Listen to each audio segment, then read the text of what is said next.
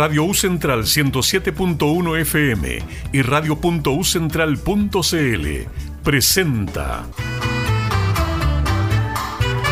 Cultura en debate, una hora de conversación bajo los parámetros de la cultura, las artes, el patrimonio, la multiculturalidad y cuyo objetivo es generar opinión pública sobre temas de interés. Conduce Alberto Cesereu. Cristo es una mujer, una mujer trans, que bajó desnuda de una cruz Cristo es todas las mujeres que corren huyendo de árboles de Navidad arrancados, de hombres blancos que rezan por ella. Su cuerpo es el cuerpo de todos, encerrado en una maleta vieja dentro de un Greyhound. Una mujer es, Cristo, huyendo de nuestros de rostros idos, de ruinas y olvido. Cristo es una mujer que grita frente a hombres que leen la Biblia y lloriquean en Navidad con villancicos de Bing Crosby. Inmaculada y anónima, una mujer trans huye como Cristo con un par de clavos en las manos, pidiendo la resurrección nombrada por Eva y Lilith. Cristo es una mujer que devora Norteamérica, esperando una reverencia de puntillas, herida en el costado. Hoy, en Cultura en Debate, por la 107.1 FM y en radio.ucentral.cl, como todos los jueves, a las 19 horas, acá en Santiago, en el corazón de Santiago, en Chile. Nos juntamos a conversar, a hablar de cultura, de arte, de política también. Pero Hoy iniciamos en este primero de junio un especial. Todo el mes, cada jueves vamos a conmemorar, conmemorar el mes del orgullo LGBTIQA+, porque es justo y porque es necesario que nuestra radio tenga un espacio en la comunidad para hablar, para conversar, para alegar también, ser disidentes, hoy en este 2023. Es por eso mismo, es que yo comencé leyendo un texto, Cristo es una mujer, de un libro que se titula Frontera Queer, de la invitada de hoy, una invitada internacional, sí, desde Monterrey, México. Nos acompaña Ingrid Bringas, autora de la edad de los salvajes, Jardín Botánico, Nostalgia de la Luz, Objetos Imaginarios el 2017, Frontera Queer, y La Casa no existe ahora, hace poco, en diciembre de 2022.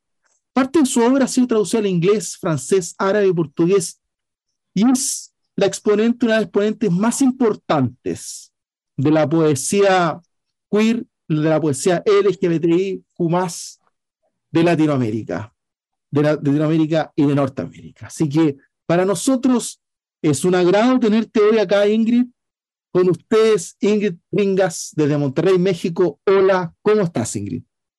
Hola, Alberto. Muchísimas, muchísimas gracias por tenerme aquí en tu programa. Eh, un honor estar aquí acompañándoles esta tarde, el primero de junio, iniciando el mes del orgullo para platicar sobre literatura LGBTQ para hablar sobre activismo. Eh, y muy contenta, muy contenta de compartir este espacio contigo, este, sobre todo porque le tengo mucho cariño, tengo muchos amigos y colegas en Chile, entonces para mí este es un espacio verdaderamente importante, Alberto. Muchísimas gracias. Para nosotros fuera muy importante iniciar contigo el mes del orgullo porque no solo por tu rol de escritora, activista, eh, de la comunidad, sino que también porque nosotros tenemos eh, hartos amigos y amigas que nos escuchan en el extranjero en el podcast, en radio.ucentral.cl. Por lo tanto, también es hacer un guiño a todos los amigos míos que nos escuchan afuera, afuera de Chile, y de nuestro país hermano, un país maravilloso que es México y de una ciudad aún más maravillosa que es Monterrey. Así que gracias Ingrid por estar acá con nosotros. Quiero que nos cuentes eh, tus últimos dos libros, Frontera y La Casa No Existe. Eh, cuéntame un poco de eso. Sí, claro. Eh, pues muchas gracias por el espacio nuevamente, Alberto, y toda la gente que tiene la oportunidad de escucharnos. Pues mira, eh, te platico un poco. Eh, Frontera Queer es un libro que se gestó en el 2021. este libro fue ganador precisamente de un premio de poesía internacional, que es el premio Gilberto Buenestrada en el mismo año. este libro pues habla o relata todas las problemáticas eh, sociales y de migración que tenemos en Latinoamérica, ¿no? Eso es muy importante. Pero parte acerca de un cuestionamiento acerca de qué es lo que estaba pasando como las comunidades LGBTQ que migraban, que migraban desde Centroamérica o inclusive desde México a Estados Unidos para tener una mejor condición o calidad de vida, ¿no? Eh, sabemos muchas ocasiones que en sus países de origen o inclusive en este país que es México, pues muchos de ellos em, tienen problemas eh, con cuestiones de persecución por su identidad de género, eh, por su identidad sexual. Y a partir de ahí surge Frontera Queer como una investigación que se va planteando y se va plasmando a través de diversos testimonios que se llegan a convertir en, versos de forma libre. Y es como el poemario, en su totalidad, el corpus del poemario, pues plantea todas estas problemáticas, ¿no? Y em, también parte desde esta, em, desde esta desestructuración, digamos, pero a la vez de visibilización de la comunidad, eh, hablar de la frontera, hablar de lo fronterizo, más allá de lo geográfico, pero hablar también de lo fronterizo con este intercambio de cuerpos, de idiomas, de lenguajes, de formas y de estructuras también en el lenguaje, porque te vas a encontrar eh, una diversidad muy rica de lenguaje en frontera queer, desde el, propio em, título del poemario en el que se hace como este desdoblamiento de la palabra queer, que normalmente la conocemos como una palabra pues norteamericana, ¿no? Anglosajona. Exacto. Y, aquí entonces eh, hablamos de lo queer desde esta estructura em, de este spanglish, desde este español, de cómo se adapta lo latino a toda esta cultura queer, ¿no? Que es como este, todo este abanico de posibilidades, pero también desde esta reflexión acerca de qué es lo queer, ¿no? Siempre se le conoce como, como lo raro, como lo extraño, lo que no encaja dentro de la sociedad o dentro de lo heteronormativo. Entonces, desde ahí parte o desde esa premisa, eh, Frontera Queer busca eh, crear un diálogo y contextualizar estas problemáticas que se han estado viviendo desde hace muchísimos años, pero que eh, muy poco también se le ha dado visibilidad, ¿no? Por lo mismo que es parte de la comunidad, normalmente en los telediarios en México se ve toda esta problemática de la, de la migración, porque nosotros somos un país de paso la mayoría de las ocasiones, de las veces, para llegar hacia Estados Unidos o Canadá. Pero en este eh, lugar de paso que somos nosotros, este, México, pues bueno, también ahí se encuentran con una serie de peripecias todos estos testimonios o estos personajes de, los cuales es la voz que los narra, ¿no? Eh, de, que se encuentran dentro de las historias. Entonces, pues prácticamente eso es frontera queer, ¿no? Es como una serie de testimonios acerca de estas problemáticas muy a diferencia de mi último poemario, que es... Eh, la casa. Hay una, sí, que la casa no existe. Casa no existe. Que es obviamente una diferencia pues abismal, porque la temática es completamente distinta ahora. Eh, es un poemario que hace pues mucha referencia a esto de, más allá de la construcción estética, pero sino también desde este viaje vital o corporal, de cómo se construyen las casas, ¿no? A partir como de este homenaje a Emily Dickinson y también de esta em, em, definición de Virginia Woolf a partir del cuarto propio o cómo las mujeres evocamos a la casa más allá de la intimidad o más allá de eh, todo lo que se engloba con la, con la familia, con lo familiar, ¿no? Em, acerca de la transformación de las historias infantiles o de la transformación de los objetos, ¿no? Como reliquias familiares. Y es como todo un recorrido acerca precisamente de todas estas actividades en las que las mujeres están involucradas siempre en la casa, ¿no? De cómo se involucran desde el nacimiento, las muertes, las fiestas, la cocina, el estudio.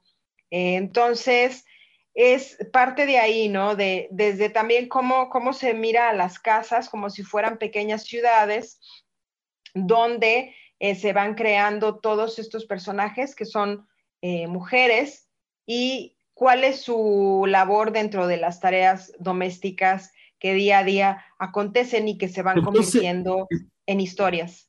Estamos con Ingrid Bringas desde Monterrey, México.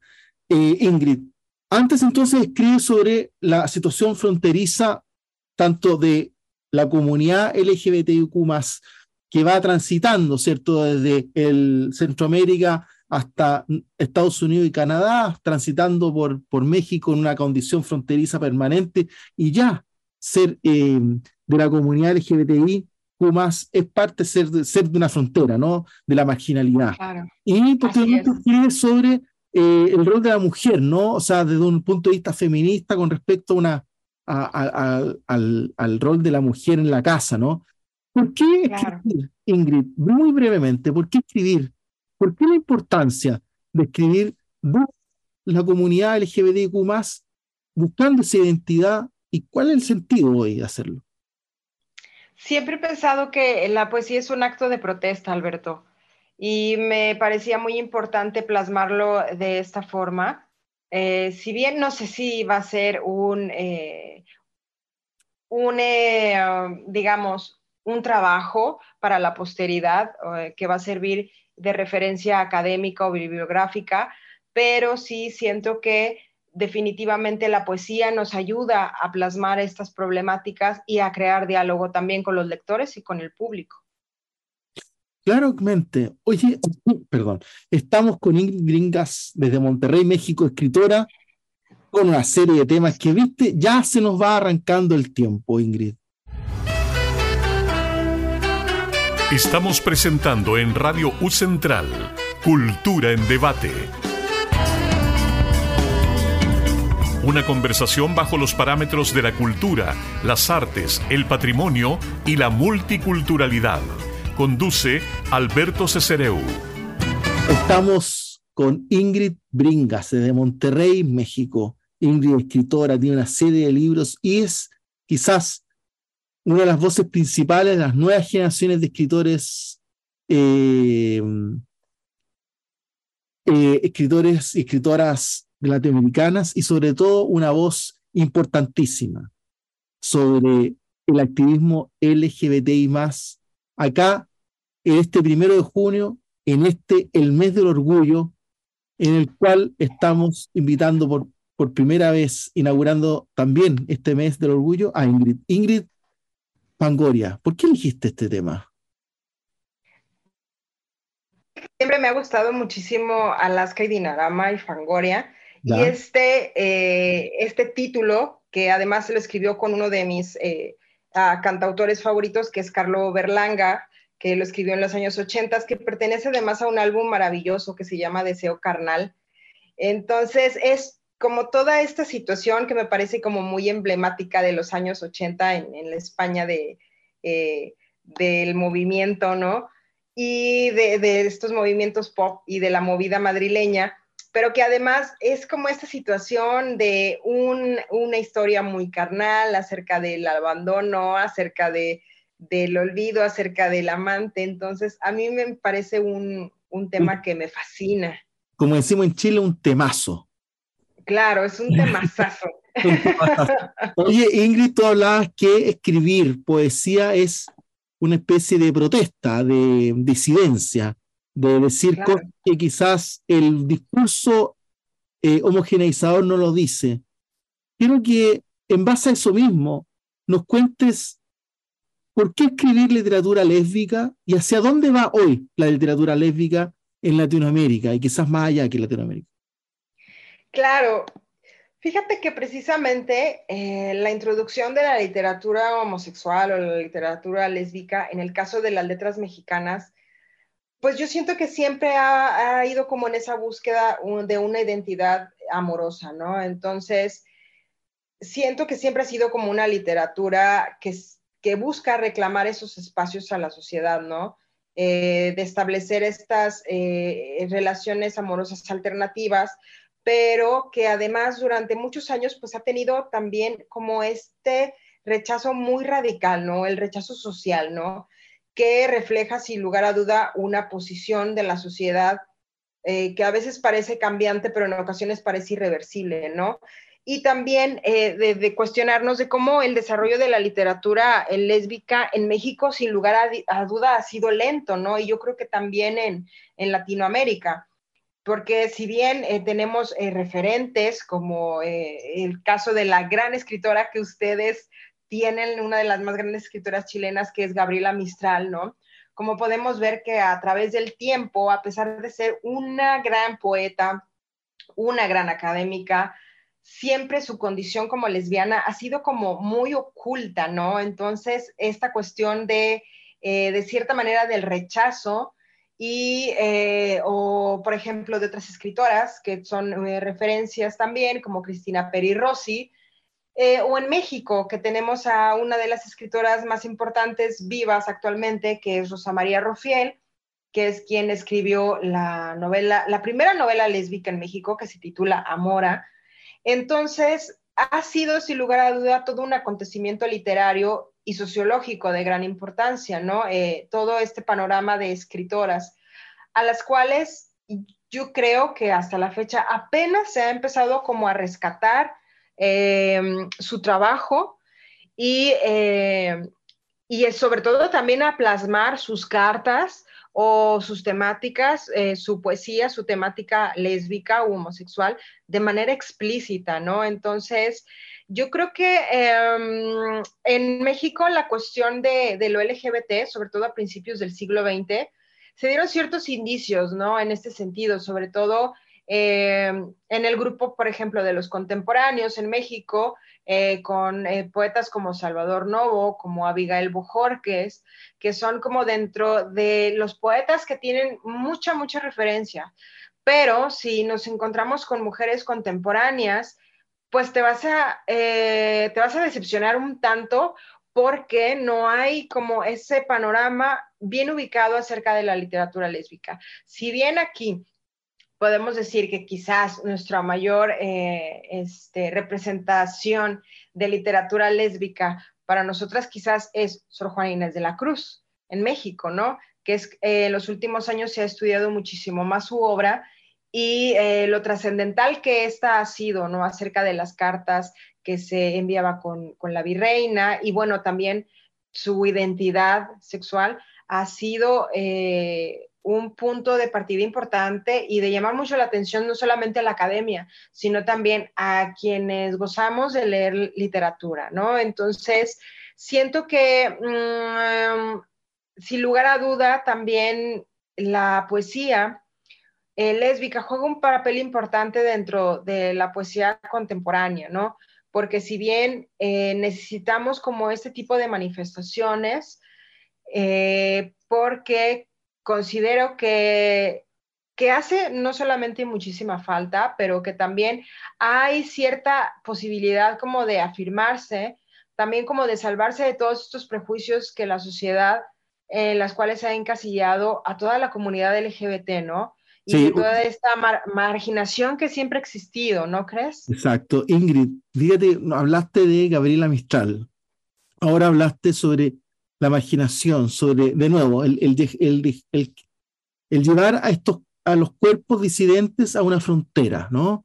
A, llevarlos lo más, eh, eh, por lo menos aquí en Chile, por ejemplo, lo más cercano o al acantilado del mar o a la, a la última punta de la cordillera de los Andes.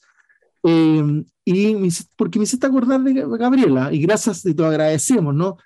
En Chile aún no somos capaces de decir que nosotros tenemos no solo una premio Nobel, sino la primera premio Nobel lesbiana. Eh, y, no decimos, esta es nuestra eh, gran poeta lesbiana, nuestra gran poeta Lela. Eh, no, no, no lo decimos, y, no lo decimos ni, ni el discurso oficial, ni tampoco nosotros, los poetas, los escritores, nos da miedo. ¿Y por qué nos da miedo? Porque lo va a creer, Ingrid, que todavía en Chile hay debate sobre si eso es posible, o sea, si, si realmente Gabriela lo era, como y así dicen, lo era, no, no, no, lo era qué, tú tenés que preguntar, qué? Eh, porque no hay, una no hay un atrevimiento a nombrarlo.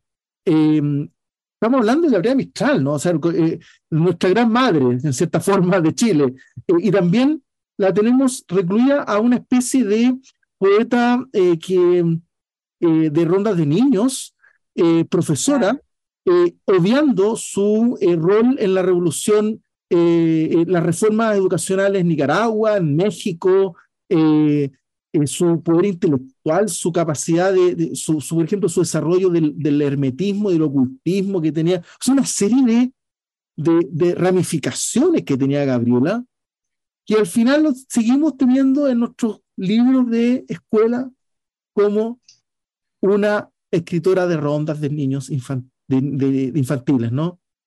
Y por eso, Ingrid, lo importante, ¿no? De, escribir, como dices tú, de seguir escribiendo, desarrollando la literatura lésbica y sobre todo, Ingrid, y aquí todo el pase, a resignificar, ¿no? Los cuerpos disidentes a través de la literatura. Claro. Sí, sí, sí, me parece también eso muy interesante, ¿no? Porque eh, si bien en la literatura, eh, como en todo, lo que no se nombra no existe. Entonces, también a través de la literatura se resignifican todas las disidencias, los cuerpos disidentes, los cuerpos que existen, los cuerpos marginados, también que la sociedad como que ha tratado todos estos años como de cubrir, ¿no? Este, eh, de prohibir. Entonces, em, y esta, estas, estas cuestiones que a mí me parecen eh, muy puntuales, eh, hablar y que además contienen como todo este fruto de, las escrituras también o de los relatos de investigación que, em, que me parecen interesantísimos abordar sobre todo, ¿no? Más allá de las problemáticas que puedan existir, sobre todo abordar acerca de todas estas identidades, porque también em, hablarlo es también es, es todo este interés de una afirmación del poder sobre el cuerpo, ¿no? Y que es algo muy interesante que a los gobiernos o a muchísima gente de la sociedad no le gusta, ¿no? El que las personas tengan el poder sobre su propio cuerpo. Eh, y esto también eh, me parece como eh, un descubrimiento como de este submundo que a, muchísima sociedad le parece algo terrorífico, ¿no? Pero que en la realidad sucede todo el día y todos los días. Entonces, la forma en la que debemos de resignificarlo me parece importante, ¿no? Porque no solamente em, estás con, con, esta, em, con esta incursión en este panorama o en esta geografía de los cuerpos, de las identidades, de las disidencias, ¿no? Y en esa misma incursión es que Ingrid, yo te quiero eh, aprovechar que estás con nosotros hoy, que en cierta forma estás acá, en Santiago, en Chile. Y felices de tenerte hoy en Cultura en Debate por la 107.1 FM y en radio.ucentral.cl estamos con Ingrid Gringas, desde Monterrey, México. Y queremos aprovecharte que estás con nosotros para que nos leas dos poemas. Claro. Mm, les voy a leer un poema que es de Frontera Queer, precisamente. Y este, precisamente, Alberto, eh, lo estuve investigando durante mucho tiempo porque descubrí que en Chile eh, tienen un, eh,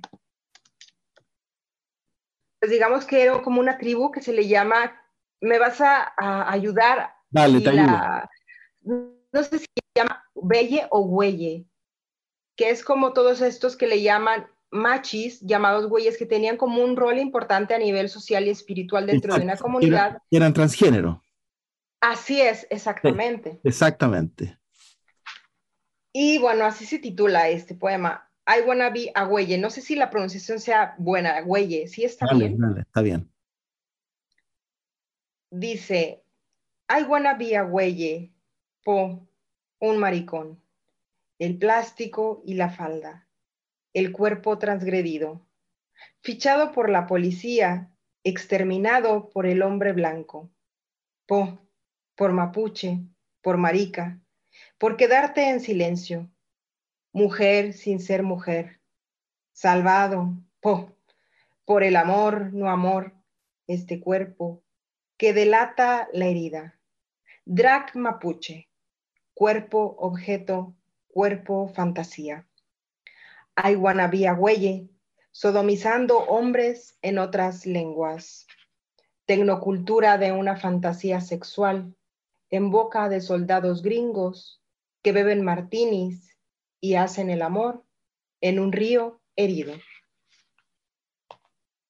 Oye, increíble tu, poema, ¿no? Nos toca a nosotros, a los, a, los, pueblos de Chile, al pueblo mapuche, también. Es un tema que no se habla en la historia, que está eh, excluido, un tema que no se toca, porque la cultura mapuche, en el pueblo mapuche, había un tercer género. Estamos presentando en Radio U Central Cultura en Debate. Una conversación bajo los parámetros de la cultura, las artes, el patrimonio y la multiculturalidad. Conduce Alberto Cesereu. Ingrid, volvemos contigo de una. Así que léenos tu segundo poema. Perfecto. Este forma parte del libro La casa no existe, que es todo un conjunto de poemas dividido en cuatro temáticas distintas. Ninguno de los poemas, ninguno de los poemas aquí incluidos contiene un título. Y este dice así: ¿Qué podemos amar que no sea una sombra? Repito, como Holderlin, amamos lo que no podemos nombrar.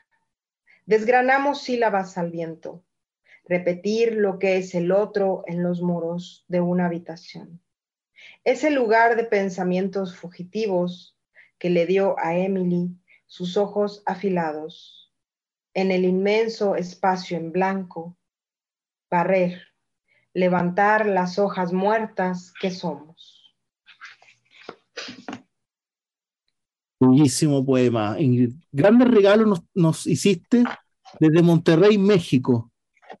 Desde Monterrey, México, también nos pediste sintonizar la, la canción que acabamos de escuchar. Javier Amena. Espada. ¿Por qué la quisiste escuchar con nosotros? Fíjate que es una artista que me gusta muchísimo. Es uno de los álbumes que más me gusta que se llama Otra Era, em, y que además habla como, hace toda esta alegoría como del amor, de ver aparecer al amante, ¿no? De hecho, hay un versito en, en, en esta canción que dice, cuando te ve aparecer con la espada en la mochila, era la primera vez en el año que ya se sentía calor. Entonces a mí me parece algo súper erótico estos versos que, que, escribe Javier Amena en esta canción, que es la espada, pero que también hace eh, como esta eh, reflexión que a mí me parece muy, muy interesante eh, en los, mm, sobre todo como en esta reflexión de este mundo de espadas, ¿no? De, de, lo amoroso, del flechazo, ¿no? De, la batalla también. Entonces a mí me parece como, como muy, muy interesante, ¿no? También Em, como es, de esta situación también que de los griegos hablaban, ¿no? De acerca de las espadas con doble filo, que eran siempre utilizadas por ellos, ¿no? No solamente como una arma de los ejércitos en el campo de batalla, sino también como, como una especie de jabalina para la caza. Entonces a mí esas referencias a las espadas me parece sumamente em, atractiva, siempre he tenido una afición por ello y es una, una canción que a mí me gusta mucho. Gracias Ingrid por tu reflexión, por tu abertura, nos está abriendo también parte de tu corazón. Eh, eh, tenemos, estamos muy contentos de verte acá. Hablaste anteriormente en el, en el, en el blog anterior sobre la necesidad de ir recuperando también las figuras de la literatura lésbica eh, que están escondidas o disfrazadas o transvestidas también como literatura heterosexual cuando nunca lo fueron. Eh, y también quiero llevarte a la necesidad de eh, la importancia de la recuperación de esos archivos, de esos escritos de la comunidad LGBTIQ. ¿Por qué crees tú y por qué nos colocas en relieve eso tanto? Pues mira, sobre todo a mí me parece sumamente importante la recuperación de estos archivos para la posteridad, ¿no? Eh, sobre todo porque es una manera, más allá de una referencia y bibliografía, para lo académico y lo no académico, sobre todo, ¿no?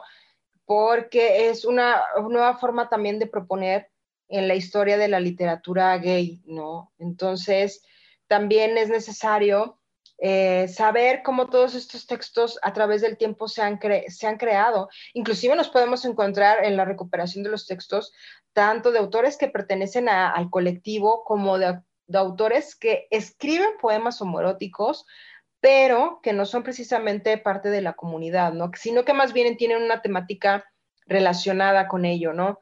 Y que me parece sumamente importante porque además hay que darle eh, sobre todo una divulgación accesible al lector y que estos estén también a las nuevas generaciones interesados en la recuperación de la memoria LGBT, no en el campo de la literatura.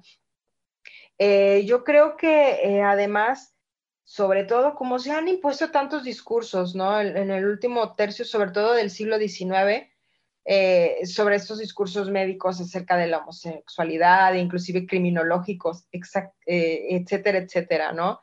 Que me parecen también, este, pues, hasta lo veía con incredulidad, ¿no? acerca de, de estas situaciones. Y que también parte de una cancelación, o sea, de una cultura de la cancelación, porque si podemos ver, eh, en los estudios, por ejemplo, de la obra de Patricia Highsmith, que es una de las más importantes y que nos dio, yo creo que una de las narrativas eh, más importantes que es Carol, en el caso de su literatura lésbica, cómo ella para poder publicar ese poemario tuvo que eh, publicarlo con un nombre completamente distinto, que fuera su seudónimo, para poder publicarse, ¿no? Y para poder venderse, ¿no? Entonces, eh, también, inclusive, bueno, en el caso no fue el caso de Rosa María Rofiel en México, pero eh, sí fue el caso de la novela que se titula Dos mujeres en México, de una autora que desafortunadamente nos siguió escribiendo, que se llama Sara Levy. Y fue muy curioso porque su libro se imprime, se publica, y era tanto el rechazo, inclusive por parte de su familia, que la primera edición del libro fue totalmente comprada por sus familiares para desaparecer la literatura, ¿no? Wow. Entonces, es imposible conseguir un ejemplar de ese libro. Me parece, no sé si Rosa María Rofiel tenga uno de los ejemplares, porque sé que son o fueron muy amigas, pero entonces se crea la necesidad, siento yo, de reclamar sobre el relato, ¿no? De reclamar la representación y de apostar también por crear referentes, ¿no? Porque eh, el día de hoy o de mañana, em, pues, ¿cuáles van a ser los referentes de un boom de la literatura queer, ¿no? Del último siglo, del siglo reciente, ya sea del último tercio del siglo XIX o de eh, los contemporáneos del siglo XX o ahora el siglo XXI. Entonces, em, yo creo que, que se debe de marcar una pauta en la recuperación de estos archivos de la literatura, no solamente en México, sino también en Latinoamérica, que yo creo que hay muchísimos, este, por ejemplo, también de Pedro Lemebel, que la obra de Pedro Lemebel ha sido, gracias a todo, muchísimo más rescatada y mucho mejor publicada por editoriales este, que sean... Eh, pues enfocado en el rescate de, de, su literatura. Entonces, lo cual me parece pues maravilloso, ¿no? Pero algunos otros que han quedado más en el olvido, que obviamente han sido quizás más marginados todavía, entonces yo siento que debe crearse y dejar como esa huella para la posteridad. Una huella que tiene que quedar para la posteridad, rescatarla, ¿no? Un rescate que es un rescate patrimonial también y que mm, es absolutamente urgente y necesario hoy, en el primer día del mes del orgullo LGBTIQ, que estamos con Ingrid Gringas, desde Monterrey, México, una escritora de primera calidad y de excelencia que tenemos acá. Ingrid, disculpa que te tire tantas flores, pero es justo y es necesario, como dice el cura. Me, me encantas, me encantas. Muchas, muchas gracias por, por tenerme aquí contigo, Alberto. Quiero que vayamos, increíble cómo se va el tiempo, te sorprenderías. Eh, activismo de la comunidad. ¿Cómo está hoy? ¿Cómo lo ves tú? Yo sé que tú eres crítica y crees tú que no estamos tan bien como, como parece. Claro, fíjate que esa es una pregunta bien importante porque eh, podemos hacerlas esa y muchas otras preguntas en relación al activismo y la literatura actual, ¿no? Este, y sobre todo el contexto que esta tiene, porque si bien pareciese que hemos avanzado a pasos agigantados, ¿no? En, conseguir derechos y todo esto, pero de repente viene una bufetada así como de derecha que te retrocede como, como 300 años atrás otra vez, ¿no? Y eh, en muchas ocasiones, cuando hemos tenido eh, mesas de diálogo precisamente sobre activismo y literatura eh, queer o literatura LGBT, pues partimos siempre de esta premisa, de esta pregunta de hacia dónde vamos, hacia dónde va el activismo, ¿no? ¿Qué tanto nos falta y qué no nos falta? ¿Cuánto tiempo más se tiene que luchar por los derechos? ¿Y cuánto más se tiene que seguir promoviendo a la literatura LGBT? Entonces, algunos decíamos, es que en cinco años esto va a cambiar, pero mentira, ¿no? Llevamos en México, yo creo que eh, si bien apenas a partir de los ochentas la homosexualidad sale de, eh, de este diccionario de enfermedades mentales, ¿no? Eh, nos seguimos, o la sociedad sigue como cuestionando muchas cosas. Entonces también como activistas, siento que hay mucho por hacer, pero siento también que hace falta más unidad de cierta manera, porque también hay muchos grupos que siendo de la propia comunidad, ahí como todo se empieza a caer como esta estructura, ¿no? Que se había Oye, creando. En, en, México, acá en Chile, te cuento, eh, el movimiento LGBTQ está muy fragmentado y, y, pasa el tiempo y se fragmenta más. Eh, claro. ha, habido tiempos que, de, no solamente fragmentación, enemigos eh, duros y parejos, ¿no? Eh, incluso de hacer, hoy, en día no, no, pero en su momento de hacer marchas paralelas por la igualdad algunos y otros por los, por los derechos LGBTI más. O sea, claramente hay, hay, una diferencia de lenguaje abismal y enorme, ¿no? Existen, no sé, hay muchas, no, no los voy a nombrar porque viste que después los amigos y amigas se me enojan, pero, pero allá en México también hay esa fragmentación. Sí, creo que los últimos años ha estado pasando mucho, ¿no? Sobre todo también en las marchas, eh, que hay diversos grupos que no se ponen de acuerdo. Entonces yo siento que a veces, en, ocasiones, en lugar de unirse, pues se fragmentan, ¿no? Entonces ahí está como de construcción eh, de movimientos, ¿no? Y que yo siento que al final estigmatizan muchísimo más al movimiento y a las comunidades, ¿no? Pero siento también eh, que ahí hay una reflexión importante, porque inclusive podemos decir que entonces la teoría queer está más, más fuerte que nunca, ¿no? Como, como lo podría decir Judith Butler, ¿no? Rechazar toda esta clasificación de las personas, ¿no? En categorías como homosexual, como heterosexual, como hombre, mujer, lesbiana, ¿no? Sino tener como esa condición de sujeto, de saber que eh, detrás de todo este paraguas, si le podemos decir de lo queer, pues esconde un número de enorme de variaciones culturales y de identidades, ¿no? y que es fundamental tratarlas como de lo más natural, al igual que todas otras. Y entonces, eh, pues no estigmatizarlas, estas identidades de género, identidades y diversidades sexuales, porque considero que en ese momento es cuando también los movimientos empiezan a fragmentar. Ingrid Pringas, tenemos que irnos. Y de que, antes de despedirte, solamente te quiero dejar con un pequeño fragmento de un texto que acá hablaste de, o sea, no hablaste del texto, hablaste de él, de Pedro Medel. Dice que se casen con el gato si quieren, y yo nunca luché por el casamiento gay. Vengo de otro tiempo que cuestionaba la burguesa postal familiar. Éramos locas, feministas, anarcas, que peleábamos por la liberación de este tipo de instituciones. instituciones. Claro. No es que esta homosexualidad se haya ganado un lugar, dice él, dignamente. El neoliberalismo le ha hecho un cuartito rosa a esta situación gay cómoda y conservadora que se quiere casar de blanco en la catedral. Querida Ingrid, muchas gracias por estar acá hoy en Cultura en Debate, acá en Santiago de Chile, tú desde Monterrey, México. Muchas gracias.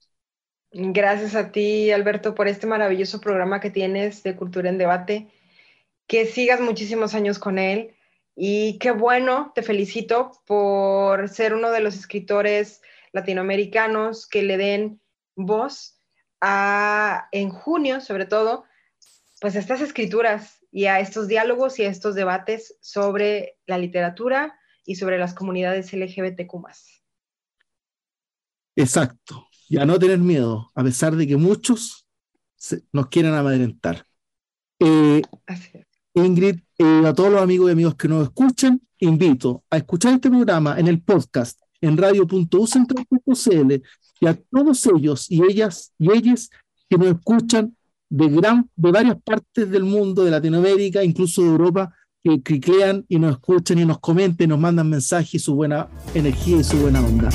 Radio U Central 107.1 FM y radio.ucentral.cl presentó Cultura en debate, una hora de conversación bajo los parámetros de la cultura, las artes, el patrimonio, la multiculturalidad y cuyo objetivo es generar opinión pública sobre temas de interés. Conduce Alberto Cesereu. Hasta la próxima semana.